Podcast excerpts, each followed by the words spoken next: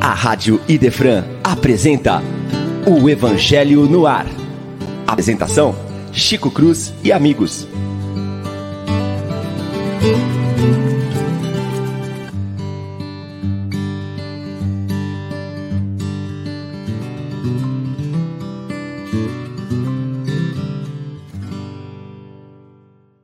Dia, meus amigos. Hoje a apresentação não é do nosso irmão Chico Cruz.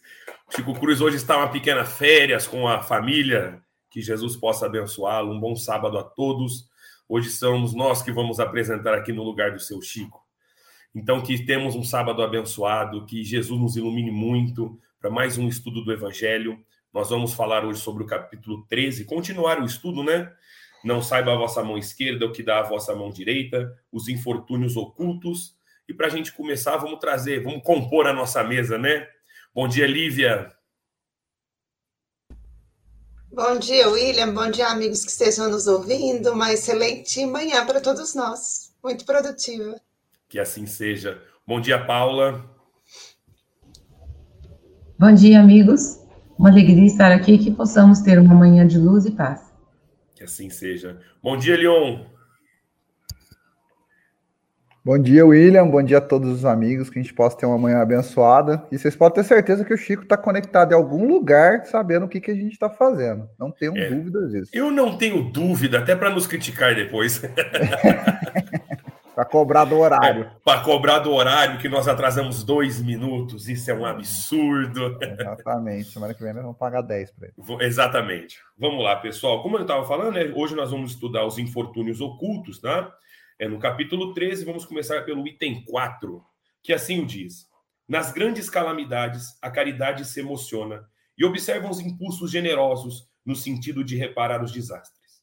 Mas, a par desses desastres gerais, há milhares de desastres particulares que passam desapercebidos, como das pessoas que jazem sobre um catre sem se queixarem. São esses infortúnios discretos e ocultos que a verdadeira generosidade sabe descobrir, sem esperar que peçam assistência. É, só fazendo antes de passar, né, para a gente começar o nosso bate-bola aqui, infortúnio, né, tudo aquilo que é, é aquela fortuna diversa, né, é aquela infelicidade. E esse capítulo traz uma reflexão muito importante para nós. Esse item 4, se a gente começar a ler, ele começa falando das grandes calamidades. As grandes calamidades que nós vemos que assolam a humanidade diuturnamente, que sejam elas calamidades que possam ser de origem natural ou até outras bélicas que acontecem, isso comove realmente a generosidade da coletividade. Se nós formos é, é, pegar o livro dos Espíritos, na questão 737, ele até explica, né? A pergunta que Kardec faz aos espíritos é: com que enfim fere Deus a humanidade por meio de flagelos destruidores, né? Que seriam as grandes calamidades. E os espíritos respondem, a, a pergunta é, a resposta é grande, não dá para ler tudo aqui. Mas os espíritos respondem que isso é para o nosso adiantamento. O objetivo é que essas calamidades, exatamente isso, façam acontecer a generosidade coletiva. Quando nós vemos essas calamidades públicas e grandes acontecimentos, eles estão sempre nas mídias, estão sempre nas redes sociais, e nós temos por bem é, é, nos comovermos com isso. E aí você vê arrecadações vultuosas. Essa última que teve é, em Minas, essas chuvas, teve aquele rapaz, todo mundo conhece, fala meio-dia, pode olhar aí. E ele sempre leva isso na festa. Ele recolheu em dois dias mais de 2 milhões e meio de reais. Por quê? Porque isso dá comoção pública. Então, esses infortúnios que vem a coletividade é exatamente para que nós possamos é, despertar a nossa a generosidade e a caridade, como nos ensina o Cristo. Então, quando isso acontece, a mídia fala, nós vemos isso acontecer, nós ajudamos. Mas esse capítulo 13, né, que nós estamos estudando, não saiba a vossa mão esquerda, que dá a vossa mão direita, que trata sobre caridade, ele vai um pouco mais a fundo. Porque esse da coletividade todo mundo vê. Ele está aqui nos trazendo para notar aqueles que, gente, que ninguém vê. Quando ele fala aqui que jazem sobre um catre, um catre é aquela cama rústica, pequena, sabe aquela cama de guerra bem ruinzinha, que está às vezes na porta da nossa casa, do nosso lado, na onde, onde nós trabalhamos. Esses infortúnios ocultos não está só nas grandes calamidades, ao contrário. Esses infortúnios ocultos, está muito mais ligado no dia a dia nosso do que a gente pode imaginar. Por isso que nós estamos falando sobre caridade, e tão importante falar sobre os infortúnios ocultos. Não é, Lívia? Exatamente, William. Você fez uma distinção tão importante, porque este capítulo começa falando das calamidades públicas, daquelas que todos veem, e que de fato nos comovem, porque é um sofrimento coletivo, muito doloroso, então todo mundo se motiva a se unir para tornar menor a dor ou para solucionar o problema. Os exemplos que você deu foram muito interessantes, porque nos mostram isso. Quando o problema é visível para todos, a ação também é visível, ela é coletiva, ela é pronta. Mas esse capítulo nos convida a pensar que há também uma outra via em que o bem é realizado, que é essa via que não está no coletivo, o problema não foi visto por todos, mas há corações sensíveis que percebem essas dificuldades ocultas, os infortúnios, os sofrimentos ocultos, sofrimentos que às vezes não são percebidos pelas grandes multidões, mas que precisam da mesma atenção, da mesma presteza no bem, da mesma presença, da mesma é, prontidão de generosidade para que, que aquele sofrimento seja resolvido. Então, são esses sofrimentos percebidos pelos corações generosos, que não esperam, às vezes, que a questão seja divulgada para todos, mas tendo percebido, se prontifica como um amigo que possa fazer alguma coisa para tornar aquele sofrimento menor.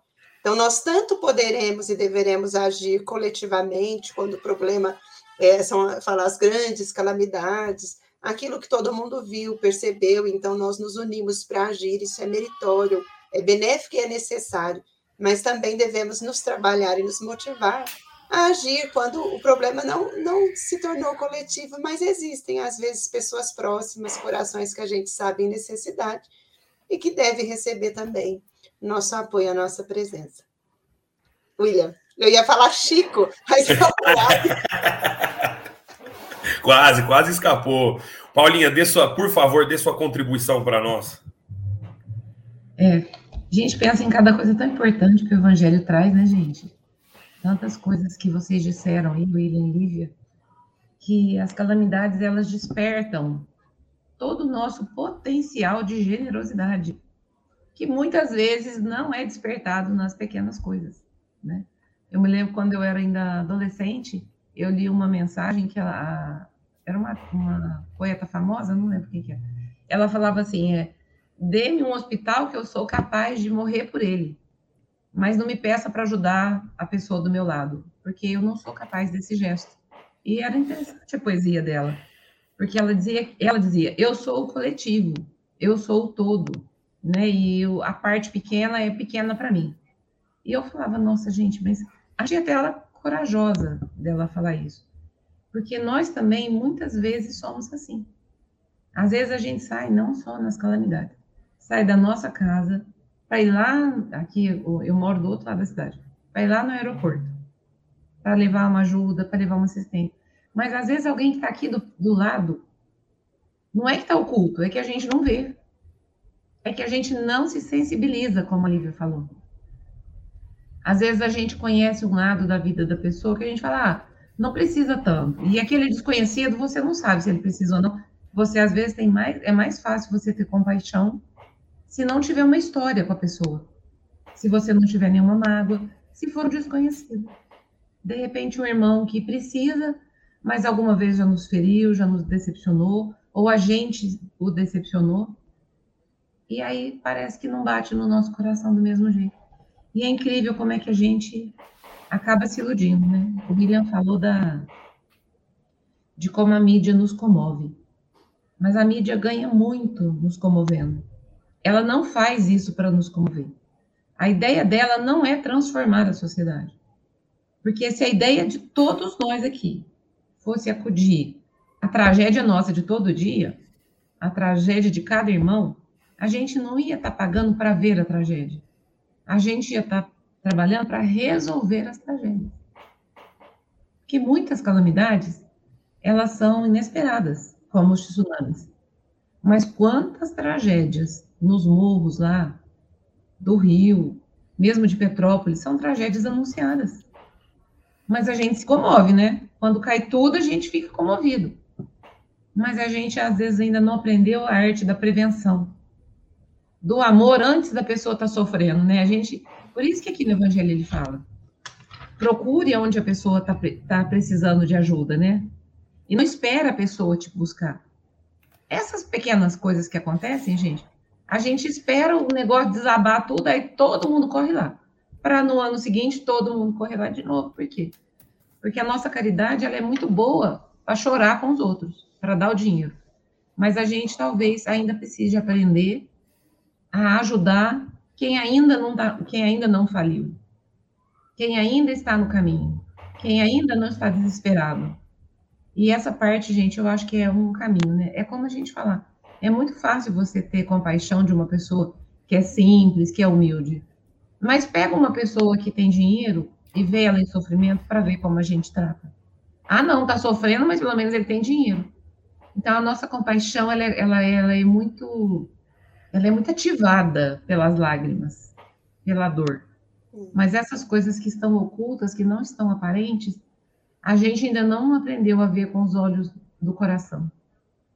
Né? Aprendeu a, gente... a alma por alma.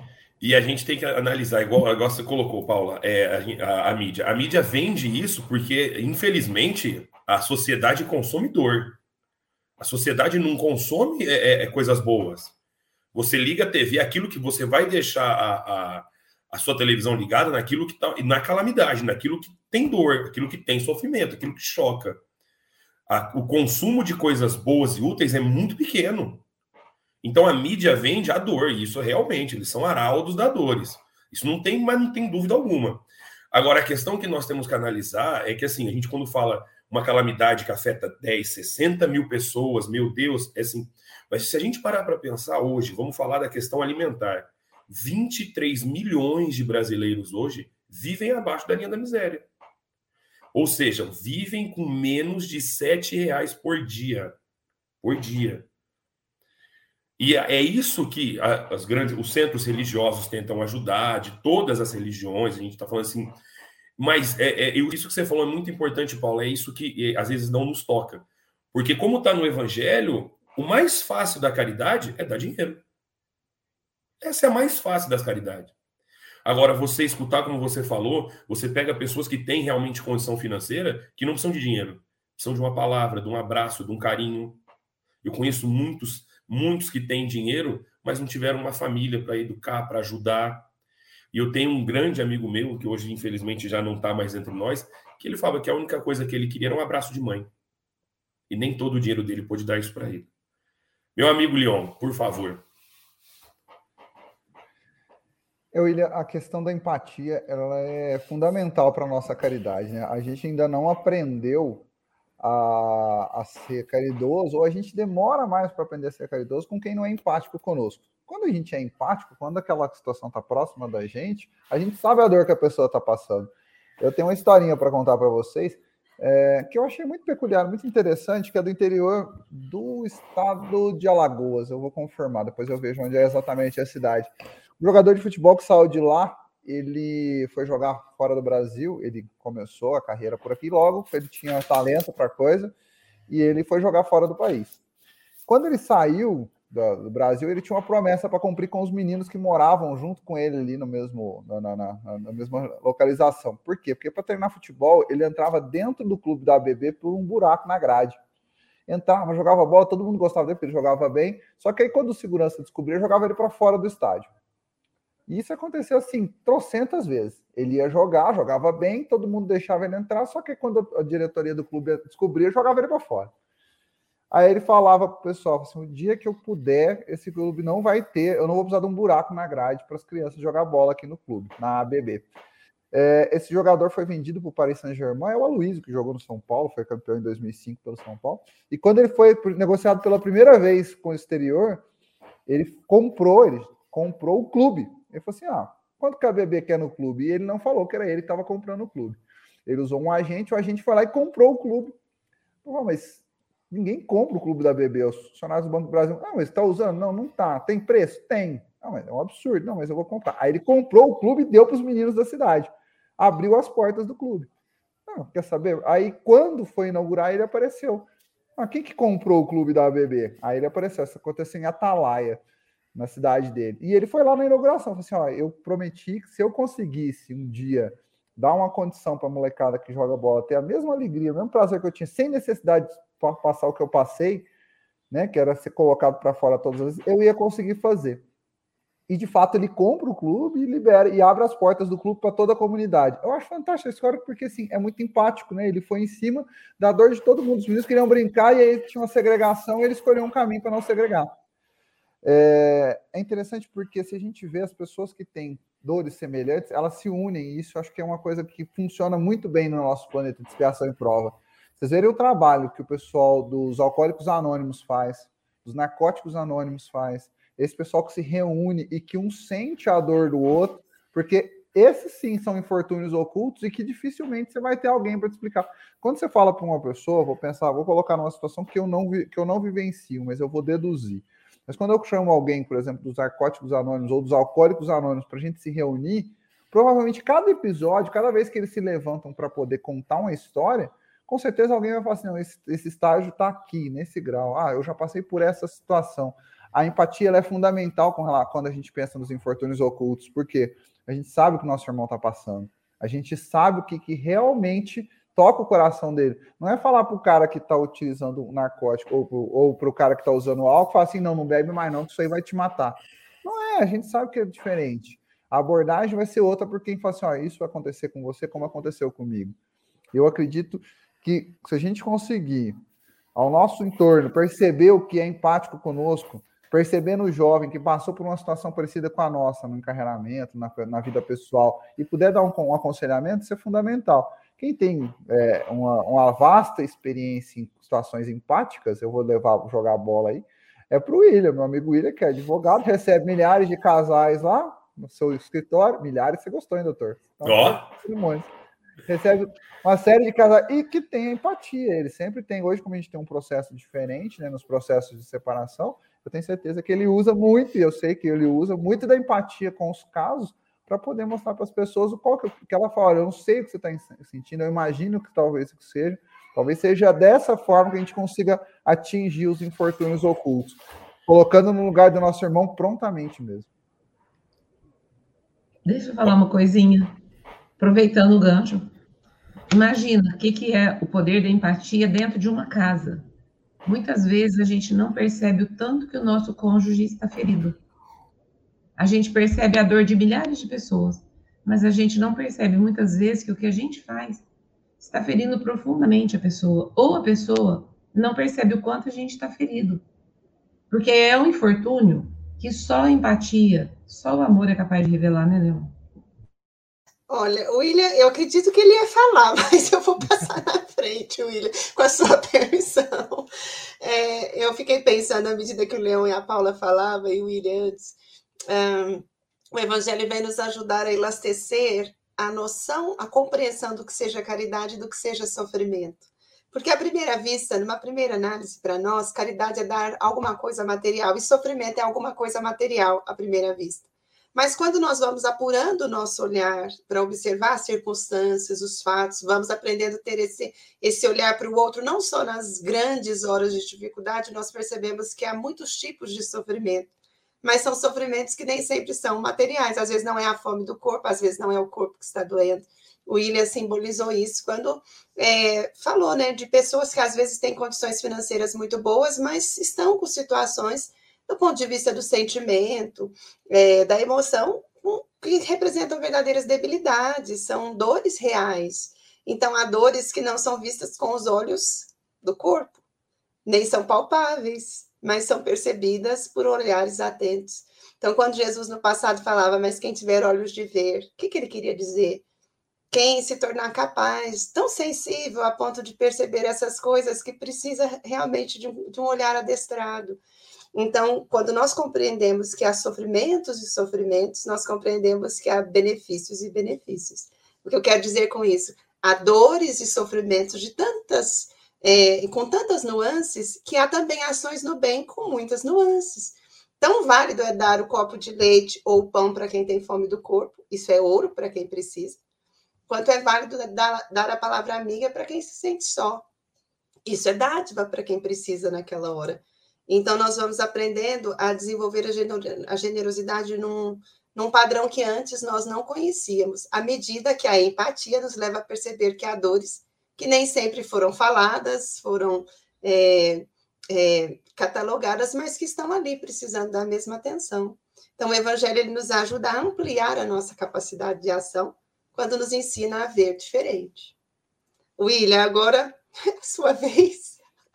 É, vamos lá, só, só complementando o que vocês comentaram, né, gente? Mas assim, eu acho que a palavra que o Leon usa é, é a principal, a empatia. Eu realmente já tratei casos assim, de, de ver que, como a Paula colocou, não era um divórcio que ia salvar, era uma conversa. Era sentar, era resolver, era. Porque a vida é um monte de nada.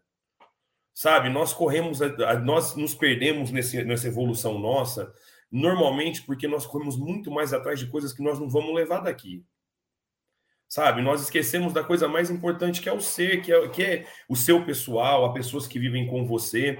E quando a gente fala de empatia, é, é, os psicólogos sabem disso. Até, você, Paula, se eu tiver errado, você me corrige, mas até 20 anos atrás, você falar em depressão, que hoje é uma das doenças que mais matam no mundo, né? A causa das doenças, era a pessoa, a pessoa tem depressão, a pessoa é vagabundo, falta de trabalho.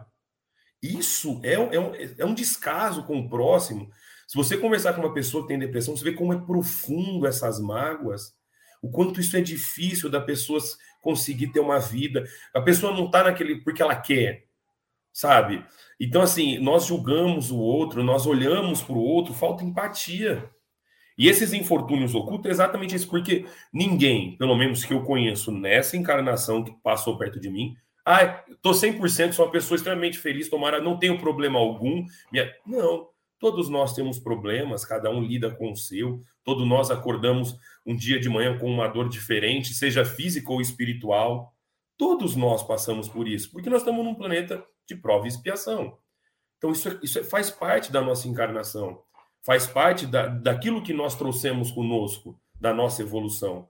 Então, é, se você, claro, como a, a Lívia colocou, realmente quem precisa de, de um alimento, quem está com fome, o relógio corre ao contrário. Eu sempre falo isso. Então, a gente, as, as, famílias que nós ajudamos, a gente sempre fala, não atrasa a cesta básica. Porque quem tem fome, o relógio corre ao contrário. Mas como o próprio Cristo nos ensinou, nem só de pão vive o homem. Nós temos que ajudar com, com palavras, ver pessoas que às vezes não estão longe de nós, pelo contrário, estão perto de nós. Esse é os mais difíceis de ajudar, porque nós temos orgulho, nós temos vaidade. E se eu ajudar quem está próximo de mim, ah, e se eu me envolver? E se a pessoa ficar, se envolver comigo? E vai se envolver. Porque a pessoa vai ver em você um elo de ajuda. Então, eu acho que assim, eu gosto muito da, da caridade como Cristo, né?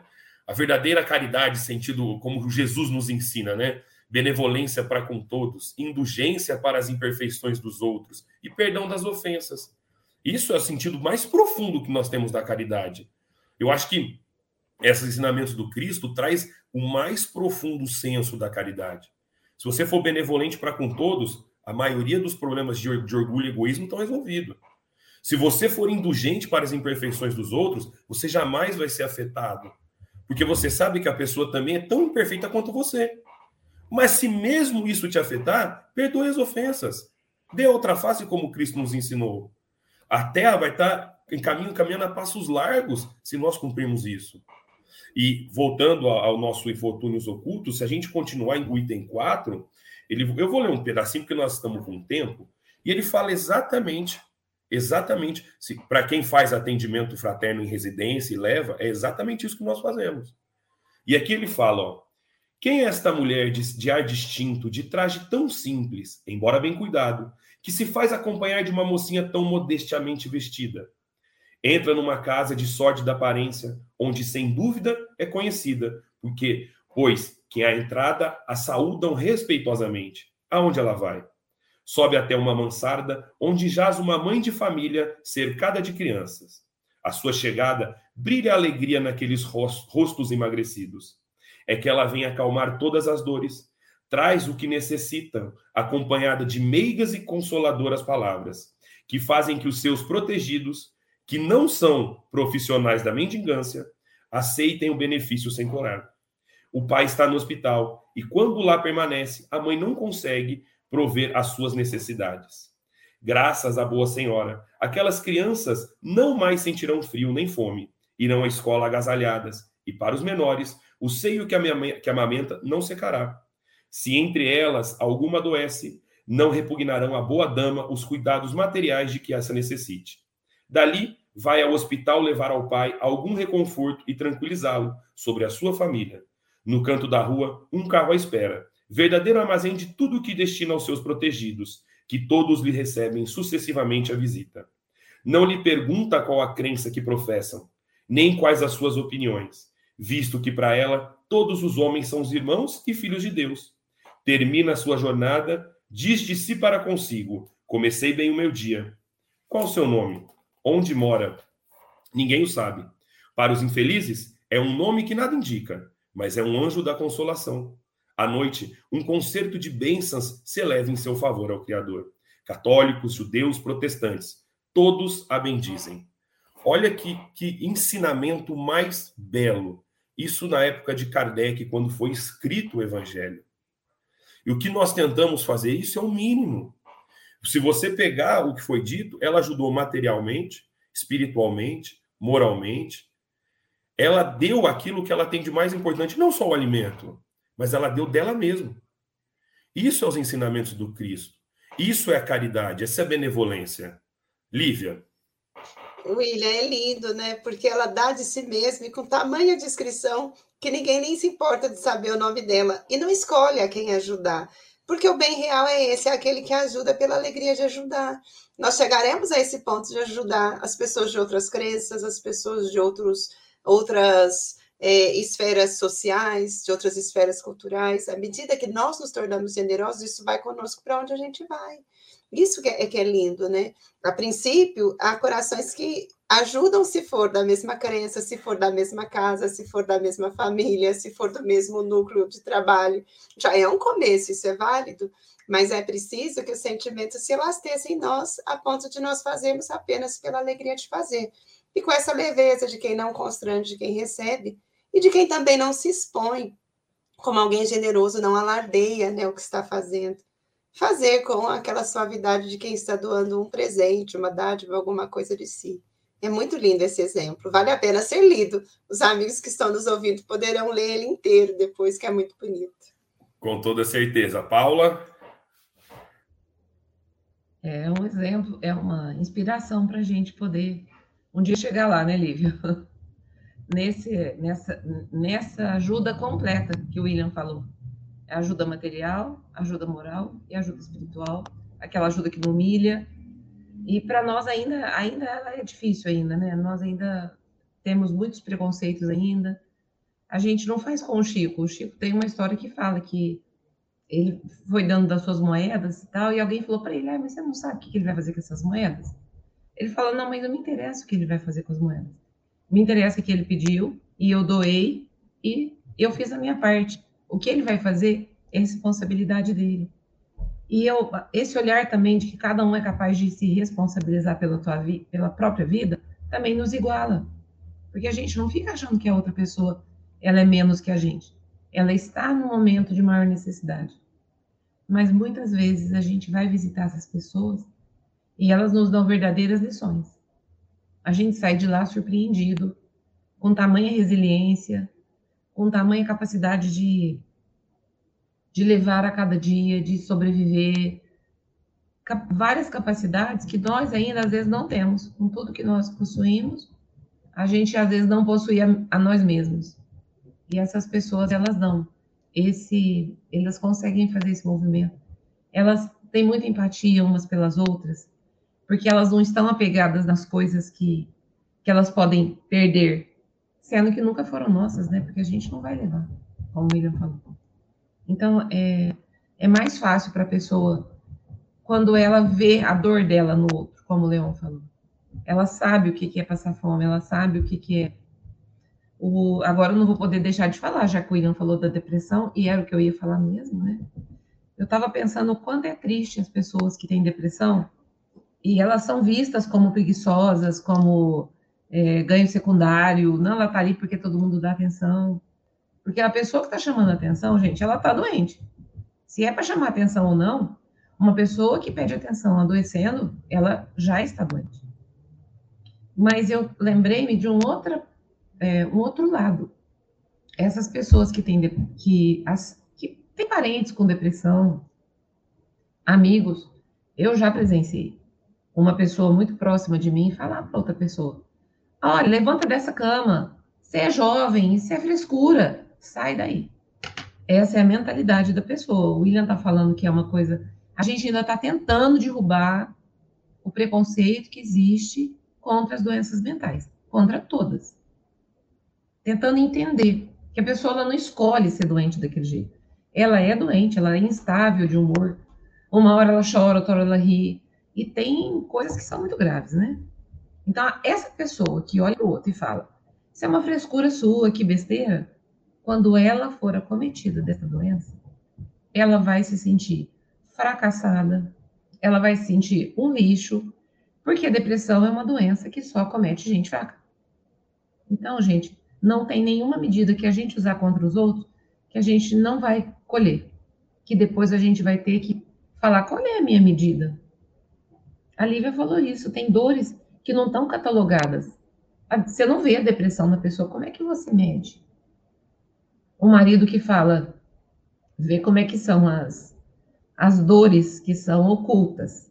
O marido que fala, olha, minha esposa está com depressão, mas eu não consigo aceitar que o, a libido dela tenha diminuído, que ela não sinta mais desejo por mim. Quer dizer, ele não tem a empatia de perceber que a dor é tão grande, ou vice-versa. A mulher que está com o marido já, que está comprometido pelo medicamento, pela depressão, ou por qualquer outra doença, viu, gente? A gente não consegue mensurar, como a Lívia falou, a dor. E se a gente não tiver um pouco de empatia, desejo de ser benevolente, desejo de chegar até no outro, a gente vai julgar mal a pessoa e vai se julgar mal a si mesma, que a gente vai pensar, essa pessoa não se importa comigo. Então, esses pequenos infortúnios, gente, eles estão na nossa casa, no nosso vizinho, nos nossos parentes. E às vezes a gente não vê. Então é preciso, por isso que o Pequeno Príncipe tem uma frase muito bonita: os olhos são cegos. É preciso buscar com o coração, que é o que Jesus fazia, né? Ele colocava a sua emoção, a sua presença, a sua empatia e conectava. Conectava. Eu estou aqui para os doentes, eu não estou aqui para os sãos. Os doentes vão receber a minha palavra, o meu consolo. E ele procurou dar tudo que nos nutria, né?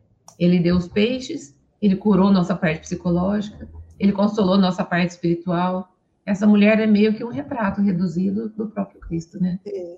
O Paulo, o exemplo do Cristo é lindo, porque quando a gente vê a maneira como ele acolhe o obsesso de Gadara, ninguém aceitava nem entendia. Ele era capaz de entender um tipo de dor ali guardada, dor diferente, né, das demais. Quando ele atende os que tinham a fome do corpo, era um tipo de dor para a qual os outros mesmos estavam passando sem dar atenção, mas ele sabia que naquela hora a fome era um tormento. Então a gente vai vendo assim é, essas lutas do cotidiano, como elas eram percebidas pelo Cristo e com que leveza ele acolhia sem constranger, sem aumentar o sofrimento ou sem expor a dor de quem o procurava. Ele recebia. Então, o Cristo é sempre um exemplo de como nós podemos fazer na parcela que é nossa. Nem sempre a gente tem o que o outro espera receber ou precisa para ter o seu sofrimento sanado. Às vezes a gente não, consiga, não consegue tirar todo o sofrimento, mas não será um benefício tornar o sofrimento menor? Se ele era tão intenso e agora ele está menor, ele já recebeu uma medicação, até que a vida vai criando os mecanismos para resolver a questão. Seria muito penoso se nós víssemos o sofrimento e a nossa ação o agravasse. Então, enquanto a gente não puder resolver o problema na sua totalidade, que pelo menos nós nos prontifiquemos a ser quem ajuda a torná-lo menor. E nós viveremos essa alegria que o Evangelho falou de ser parte daquele instante em que a dor era grande, mas ela se fez menor. As lágrimas eram intensas, mas se tornaram menos abundantes. A preocupação era angustiante, mas se tornou menos aguda. Porque é isso que ela fala aqui. Quando ela chega, a alegria volta a brilhar nos corações que a recebem. Por quê? Porque ali ela foi a esperança de um problema solucionado ou pelo menos minorado. Então, a sua fala lembrando Cristo nos mostra que na nossa pequena parcela de contribuição a gente também pode ser a voz que acalma, que tranquiliza, ou ouvido que apenas escuta sem julgamento, sem distorcer, a história do outro, a fala do outro, ou aquela presença que diz apenas: olha, estou aqui no que puder ser útil, conte comigo. A gente pode ser isso, isso é acessível para nós, né? É, isso é levar esperança, né, Lívia? Que eu acho que é o grande, a grande missão que a gente pode cumprir, porque muitas vezes a gente vai encontrar essas pessoas desesperançadas, né? Já passou por tantos infortúnios, já está com um cotidiano tão desgastado que a pessoa não consegue enxergar o sol que está batendo na janela dela. Ela não consegue, ela não tem essa percepção. É tanta decepção, ela, ela se fecha num, num, num patamar muito limitado, num horizonte muito limitado.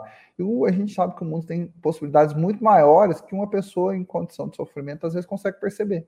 Ela acha que aquilo ali não avança, ela acha que não é, é um caminho irredutível, sem volta, e a gente sabe que não são assim, né? Que, que a gente sabe que existe uma série de possibilidades muito maiores do que a pessoa que está na dor, ela se fecha com ela, né? Muitas vezes a pessoa se fecha nessa dor e nesse sofrimento, e você tem que chegar e vir de fora, talvez oferecer algo, uma visão diferente, uma possibilidade diferente, uma visão de mundo que, que a permita enxergar algo além. Né? Eu, na, enquanto vocês falavam, eu estava relendo o texto e o que me veio na cabeça foi o trabalho do Divaldo na Mansão do Caminho, porque eles falam ali no final que católicos, protestantes, judeus, todos bendiziam esse trabalho, e quando o trabalho do Divaldo foi reconhecido recentemente numa reportagem de TV, foi muito enaltecido que o Divaldo nunca perguntou qual é a fé religiosa das pessoas que frequentam a mansão.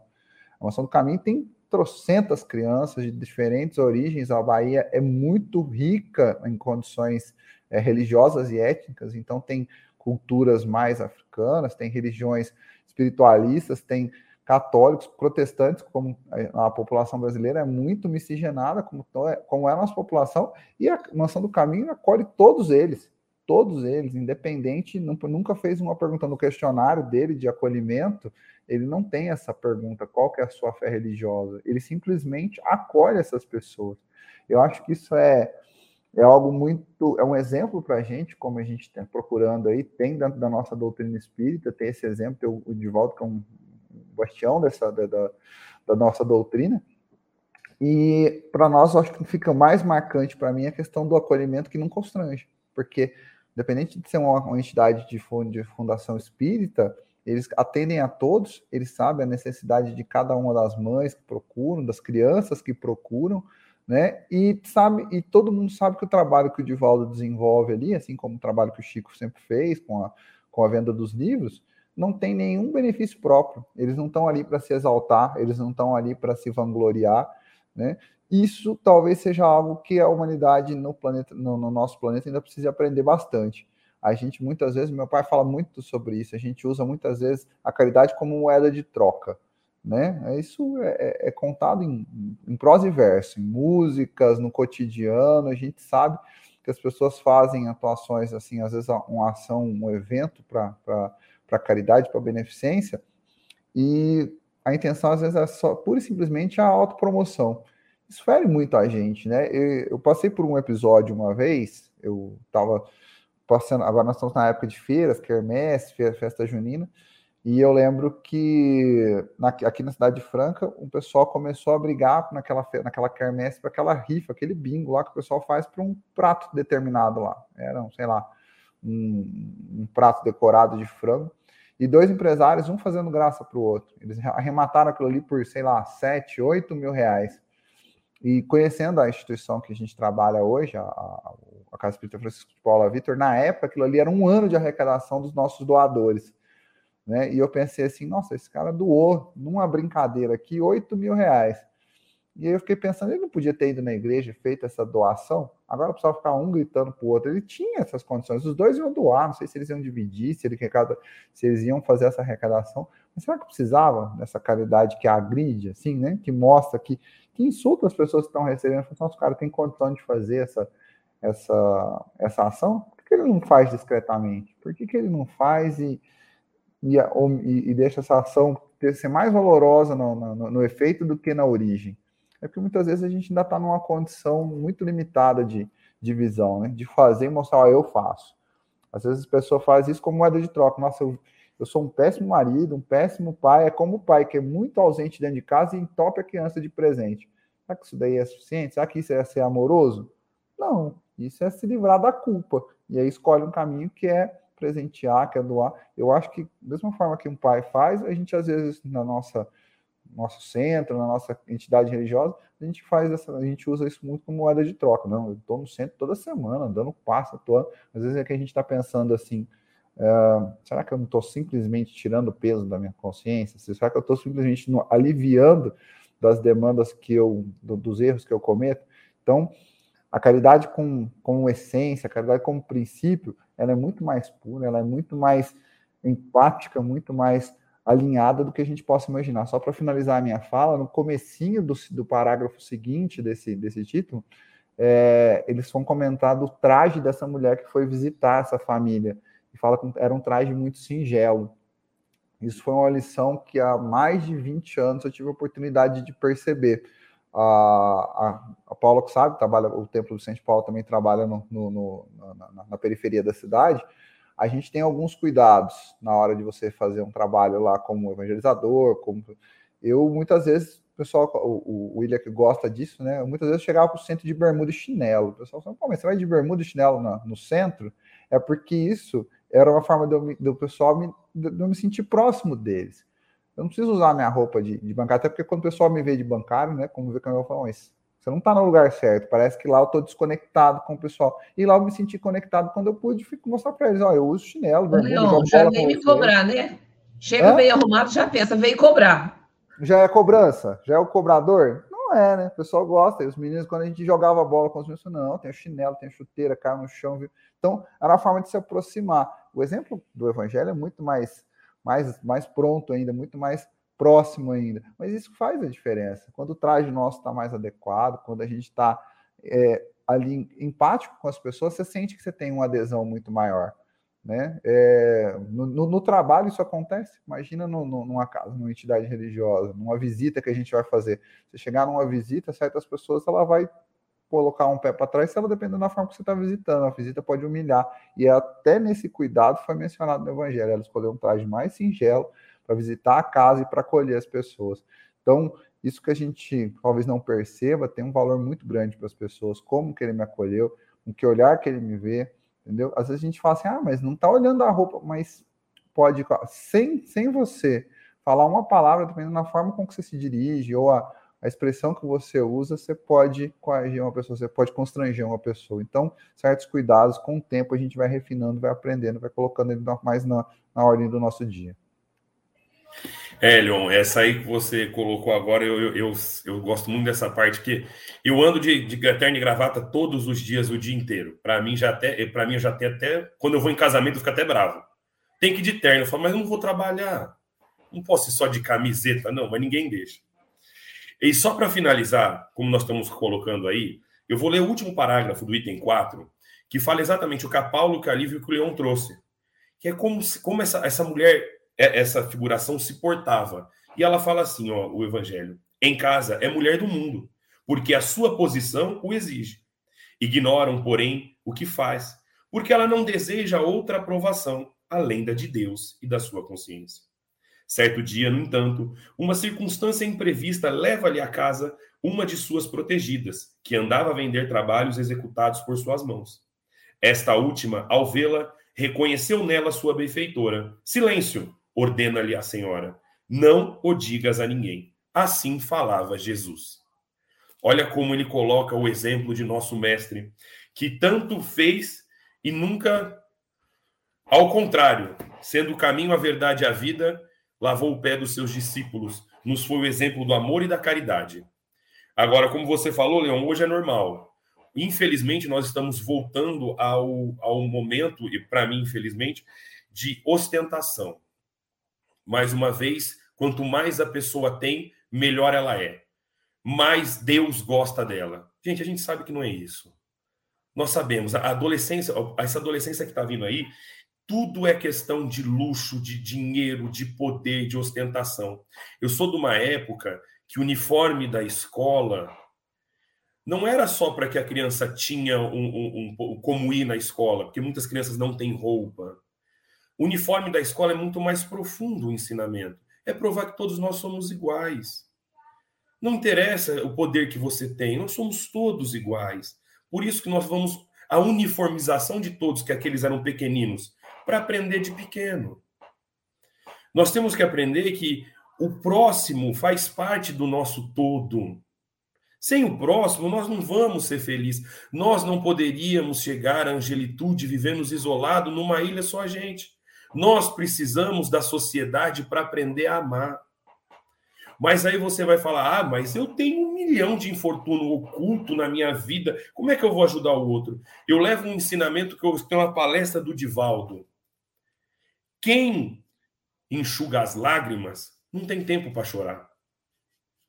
E a melhor forma de você se poder ser aliviado dos seus infortúnios ocultos também é a caridade.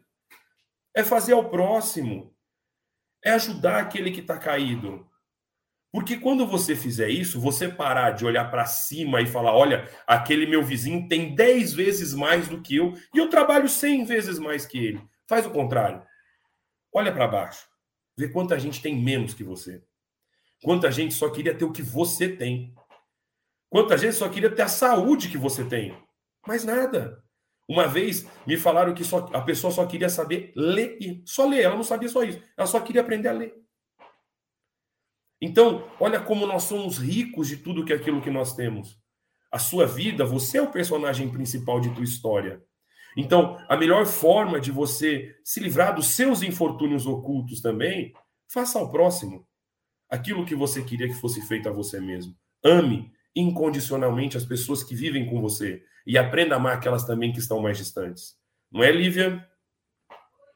É verdade, William. Eu fiquei meditando na frase que você disse: nós precisamos da sociedade para aprender a amar. Primeiro, que eu achei uma frase linda, depois, porque eu achei ela profunda. De fato, os nossos melhores, as nossas melhores virtudes, a nossa capacidade intelectual, nossas habilidades são desenvolvidas nessa troca, é uma parceria. Então, a gente precisa mesmo se permitir esse convívio. E eu me lembrei também de uma frase que eu ouvi do Carlos Drummond de Andrade, certa vez a frase é dele, que diz assim: eu achei linda o amor apura com o tempo. A generosidade também apura com o tempo. À medida que a gente vai aprendendo a ser generoso nas pequenas dádivas, vai melhorando essa capacidade de ser generoso, porque a gente é, aprimora, a gente se, se habilita no, a novas conquistas. Então, dar o primeiro passo é sempre um desafio. Às vezes, às vezes a gente faz meio sem jeito, sem saber, não sabe como faz. Aí depois vai aprendendo a fazer melhor. Então, o amor apura com o tempo, a generosidade também. William. Paula, por favor.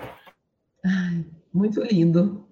Vou, vou, só pegar uma, uma outra observação aqui, Lívia, para falar da generosidade que você está falando e do amor que apura com o tempo, e como isso é transformador em termos de energia, né? Aqui ele fala, ela fala assim, ó, comecei bem o meu dia no, no próprio evangelho. Ela fala comecei bem o meu dia porque ela se sente bem em fazer o bem. E no final desse parágrafo está escrito assim, ó, todos a bendizem. Então, voltando no caso da gente que o William falou, da questão do adoecimento, e sobre a caridade, como a caridade pode nos curar, outro dia eu ouvi um dirigente de um centro falar, assim, eu lamentei muito a maneira como ele trouxe, ele falou assim, você quer curar da depressão? Vai descascar batata, porque é assim, é assim que cura a depressão. A depressão, é, ela tem um fator que é biopsicossocial. A gente muitas vezes vai precisar de remédio, muitas vezes a gente vai precisar de apoio, muitas vezes a gente vai precisar, aliás, todas as vezes a gente vai precisar de apoio, de religião, de Cristo no coração, de amigos que nos compreendam e algumas vezes de remédio. Mas o remédio também é de Deus. Mas quando a gente vai falar da beneficência, quando a gente pensa por que, que descascar batata é bom, que o William acabou de falar, na frase que ele que o Divaldo falou. O que é bom no descascar batata não é só que me sinto útil, que eu posso fazer alguma coisa pelo meu irmão, que eu vejo que ele está comendo que foi uma comida que eu fiz, mas a energia que corre entre aqueles que estão descascando as batatas e a cebola e o alho, que estão servindo a comida, que estão lavando a louça, a energia, gente, os fluidos que estão ali são todos do bem. Isso cura. Pessoas curam pessoas. Sorrisos curam pessoas. A gente também vai numa casa, quando a gente vai lá, aqui também está falando, ela não deu só pão, ela deu a palavra que tranquilizava, ela deu o consolo de que a pessoa existia, que a pessoa não era uma inexistente, uma incógnita na sociedade. Não, ela foi lá e falou: não, é, é importante para mim vir te ver, logo você também é importante. Então, o que nos cura, gente, é saber que somos filhos de Deus, saber que Ele cuida de nós, que a gente não está desamparado. O que nos cura é a oportunidade da gente ter um trabalho digno para a gente poder comer, se desenvolver e crescer. O que nos cura é ter uma família que nos aceita, que nos acolhe, que tenta andar com a gente em rumo à, evolução. Não é aceitar tudo, mas também não é viver da crítica, fazer comentários ignorantes, que promovam mais o adoecimento ainda. São amigos que falam, falem do bem, que façam o bem, para que a gente também se sinta bem junto com eles. O Espiritismo que abre, e cada religião à sua maneira, uma compreensão das nossas dores. Então, eu, eu falei essa semana e parece que foi uma coisa que foi.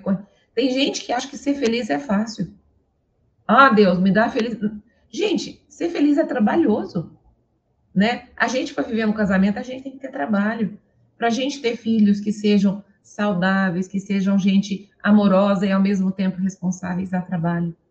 Para a gente ser feliz no nosso próprio trabalho, a gente tem que investir do nosso tempo, a gente tem que procurar sempre aprender mais.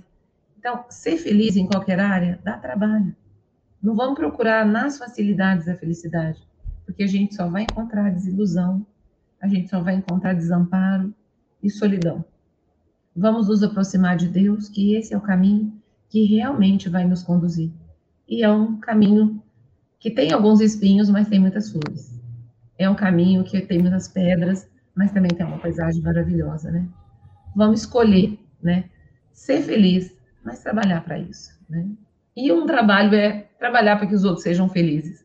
Também é um caminho maravilhoso para gente. Exatamente. Você falou uma coisa, Paula, que a melhor verdade. Não é fácil ser feliz. É um trabalho lascado para a gente tentar ser feliz. E é um trabalho diário. E a gente não vai conseguir ser feliz sem o próximo. Leon, por favor.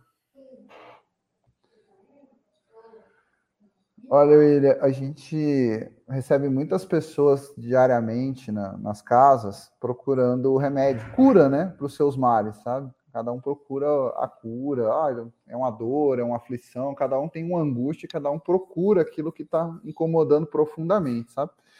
E passado o tempo, a gente descobre dentro da doutrina que a cura, na maioria das vezes, é continuar no trabalho, entendeu? Essa é a grande a grande cura, o grande processo de cura. As pessoas falam assim: ah, mas eu fui aqui porque eu achei que eu precisava que o centro me ajudasse com uma prece, com oração, com tratamento espiritual. E aí passa um, certo, um determinado tempo, a pessoa descobre que a cura, pura e simplesmente, é continuar trabalhando, é se envolver com o trabalho. É que às vezes a gente imagina que a cura seja algo milagroso, uma cura espiritual, uma cirurgia espiritual, e a cura é justamente o envolvimento com o trabalho.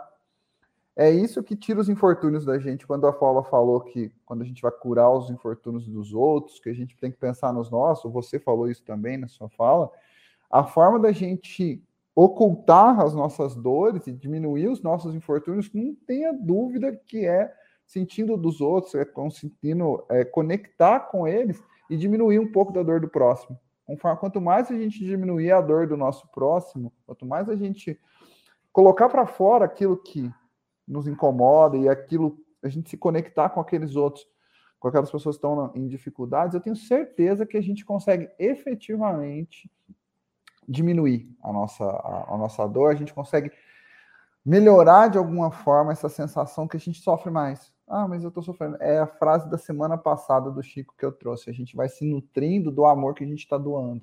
E essa, esse processo é contínuo. A gente vai aumentando cada vez mais a sensação de bem-estar, a melhoria. Isso é, é inerente. Quanto mais você coloca seu trabalho para o bem, quanto mais você cura, a, a, a, você diminui a dor do teu próximo, parece que mais força a gente tem, mais sustentáculo a gente tem para continuar trabalhando. Eu acredito muito nisso. Com toda certeza, eu também acredito muito nisso. E nós vamos encerrando o estudo de hoje, só agradecendo cada um de vocês, foi é, excepcional. E, gente, eu, aquele negócio, eu vou deixar só uma ideia. Todos nós temos infortúnios, todos nós temos problemas. Mas como a Paula falou, e, e depressão, eu, eu acho, porque, Paulo, eu sou. Eu vi pessoas é, já tratarem tão mal pessoas com depressão, isso, isso me deixou tão, tão ruim. Se você tem qualquer problema, não precisa ser depressão, não, qualquer problema, peça ajuda.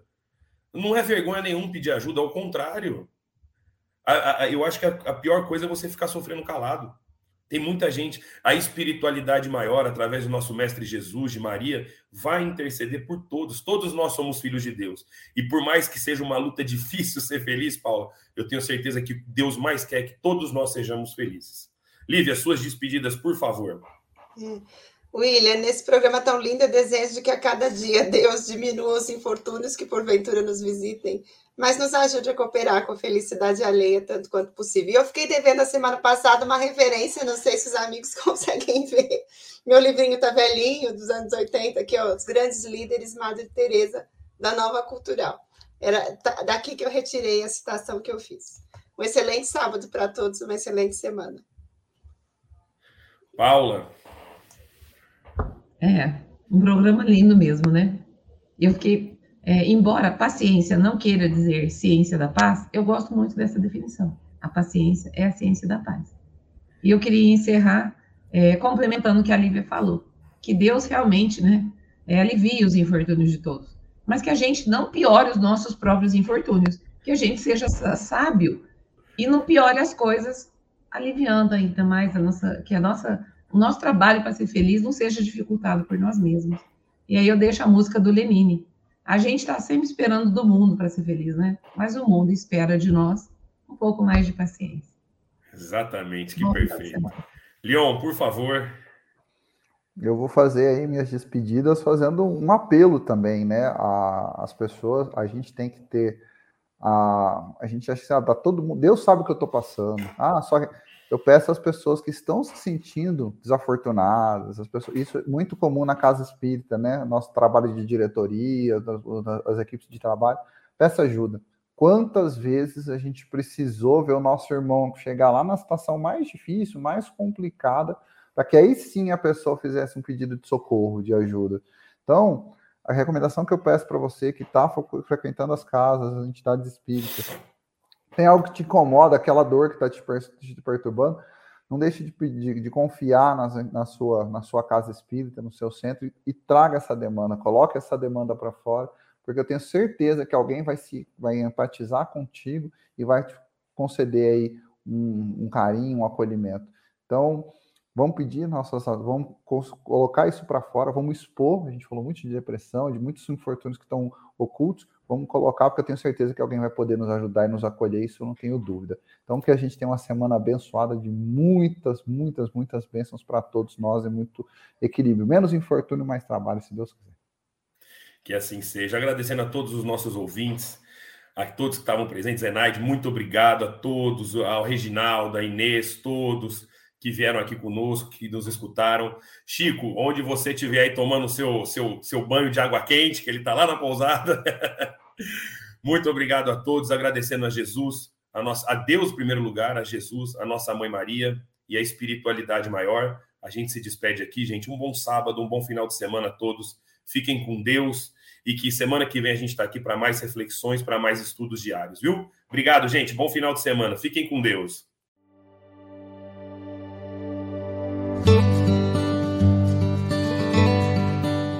A Rádio Idefran apresentou o Evangelho no Ar.